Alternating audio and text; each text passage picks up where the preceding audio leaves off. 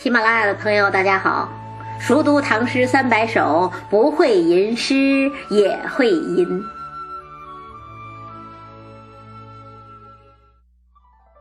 上一期啊，咱们讲的是李白的《长干行》，我讲的是意犹未尽，所以今天还想接着讲《长干行》。这回是谁的《长干行》呢？崔颢的《长干行》。君家何处住？妾住在横塘。停船暂借问，或恐是同乡。家临九江水，来去九江侧。同是长干人，生小不相识。其实我们上一期已经说过了，《长干行》啊，本来就是民歌。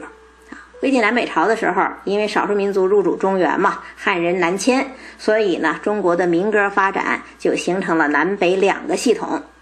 北方的民歌呢，是深受少数民族影响，所以质朴粗豪，带着白马秋风的肃杀和豁达。比方说传唱至今的《敕勒歌》啊，南方民歌呢，则是温婉细腻，以刻画爱情为主，所以带着杏花春雨的滋润和芬芳。《长干行》呢，其实就是江南民歌的曲调，一般都是绝句，短小轻灵啊。诉说着传家儿女的生活和情感。那到了唐朝，诗人呢对这些乐府旧题继续提炼、继续升华，精品就出来了。崔颢的《长干行》就是精品。他本来呢一共是啊一组诗是四首，《唐诗三百首》选了其中的前两首，那这两首就是精品中的精品了。它好在哪儿呢？你看这两首诗哈，其实就是两段对话。每段对话呢都是四句话，二十个字，加起来四十个字。但是啊，它解决了一个古往今来的世界性难题——爱情，是一个爱情怎么样发生的问题。而且呢，解决的是含蓄蕴集，意在言外呀，充满着中国人的情趣。那为什么这么说呢？咱们先看第一首：“君家何处住？妾住在横塘。”停船暂借问，或恐是同乡。这是谁在说话呀？这是船家女啊，因为她自称为妾嘛。那她跟谁说话呢？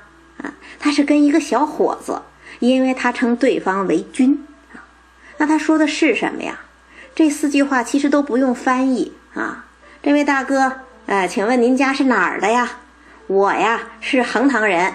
之所以停下船来冒昧的问您，是因为我刚才听见您跟别人说话了，我感觉口音很像，我怀疑您跟我是同乡呢。简单不简单啊？语言也简单，情境也简单，可是你要细细想来，它不简单。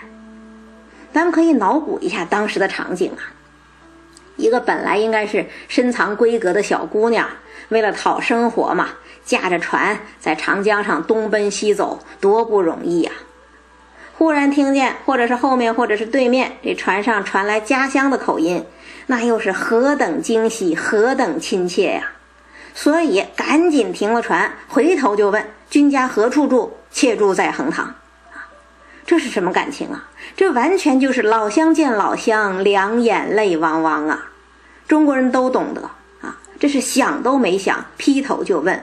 问完还主动告诉人家我住在哪儿，这是小姑娘的一片率真呐。可是呢，这两句话脱口而出之后，这个小姑娘忽然觉得不太合适了自己毕竟是个小姑娘啊，可对方是个小伙子，自己这么主动搭讪，还跟人家说家住哪儿，是不是不太好啊？她觉得自己说的有点心急了啊，有点害羞了，那怎么办呢？这个小姑娘多机灵啊，所以她赶紧找补，后面两句话跟着就出来了。停船暂借问，或恐是同乡。哎呀，您可别误会，我停下船来问您呐，是因为刚才听您跟别人说话了，听您口音像是老乡。这是干什么呀？这是在给自己找理由做解释呢。我可不是那种见人就乱搭讪的轻浮女子呀，我也不是看上你了。我就是听见你的口音觉得亲切，我就是想认个老乡而已呀。这是在干什么呀？这是在洗白呢啊！你别多想，我也没多想。那各位听众，您觉得这个小姑娘真的是完全心无杂念，只想认个老乡吗？怕是不尽然吧。小姑娘开头说“君家何处住，妾处在横塘”的时候，确实是心无杂念的。但是这两句话出口的同时，她也看到了那个传家的小伙子呀。这小伙子很可能是浓眉大眼呐，反正一定不讨厌。世上很可能还非常讨人喜欢，非常让人怦然心动。所以呢，这个小姑娘啊，瞬间就产生了羞涩感，这才一定要给自己刚才脱口而出的问题找一个冠冕堂皇的理由。就是找理由，这个举动本身就说明小姑娘已经动心了。所以你看这一首诗，二十个字，小姑娘的率真，小姑娘的聪慧，小姑娘的羞涩，小姑娘的春心萌动，全都表现出来了。如见其人，如闻其声，如知其志啊，多妙啊！那接下来该轮到小伙子回答了啊。小伙子说什么呀？嘉临九江水，来去九江侧。同是长干人，生小不相识。这其实也不用解释，我们家就住长江边上，我每天都在长江上来来往往。你是长干人，我也是长干人。可能我从小跑船的缘故，在家时候少，所以呀，我还真不认识你。但是啊，可能是因为我从小跑船的缘故吧，在家的时候不多，所以呢，我还真不认识你。那其实要把这首诗理解清楚，咱们还得先说说横塘、长干跟九江的关系。那横塘在哪儿啊？横塘其实是一座河堤的名字，就是当年三国时候啊，孙吴、孙权修的，就在今天南京市秦淮河的南岸。那长干在哪儿呢？长干呢，正是因为孙权修堤坝建市场而繁荣起来的这么一片区域，位置呢就在秦淮河到雨花台之间，所以横塘和长干其实是一个地方，只不过呢长干的范围大一点儿，横塘的范围小一点儿，所以两个人呢确实是可以攀老乡的。那九江又是怎么回事呢？很多人注解啊。说这个九江就是指江西省的九江市，呃，但是我觉得不尽然，为什么呢？因为唐朝的时候，现在的九江还叫江州呢，所以你看《白居易琵琶行》里讲啊，江州司马青衫湿，因为江州下辖浔阳郡嘛，所以呢，《琵琶行》开头又说浔阳江头夜送客，枫叶荻花秋瑟瑟，所以那时候九江叫江州，叫浔阳都行，但是呢。它一般不叫九江，所以我觉得呀，这里头的九江其实就是泛指长江，等于说我嘉临长江水，来去长江侧。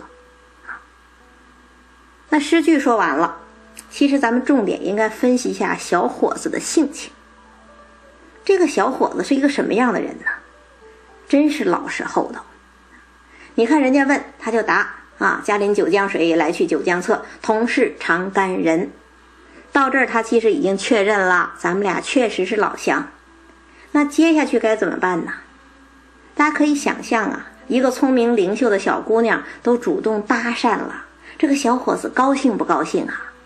他非常高兴啊，而且都攀上老乡关系了，接下来小伙子就应该主动一点了吧？巴拉巴拉啊，咬唇鼓舌。可是这个小伙子他是老实人，他说到这儿呢。他不知道怎么接下去了，所以接了一句大实话：“生小不相识。”虽说是老乡，但是呢，我还真是不认识你。大家是不是觉得这个小伙子非常不会聊天啊？其实也不能这么讲，一句“生小不相识”，老实归老实啊，但是呢，也恰如其分的就把小伙子的感情表达出来了。什么感情啊？相见恨晚呐！可惜呀，咱们从小的时候不认识啊！可惜呀，我没有跟你青梅竹马的机会呀。这句大实话一出来，说明什么问题呀？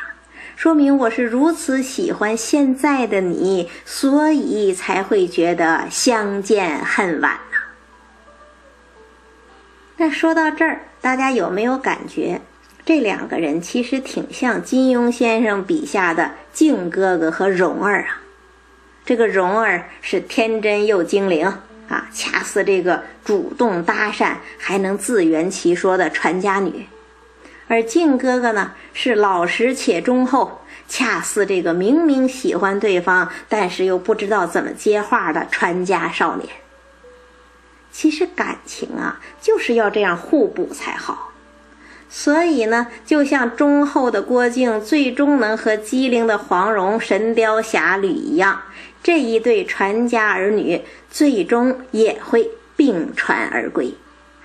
这就是《诗经》里所说的什么呀？“邂逅相遇，是我愿兮。”所以呀，这首诗真是一片白描，却又神行天下呀！这就是本事。所以后人对这首诗最高评价是什么？就四个字：天籁之音。那最后咱们说说崔颢这个人吧。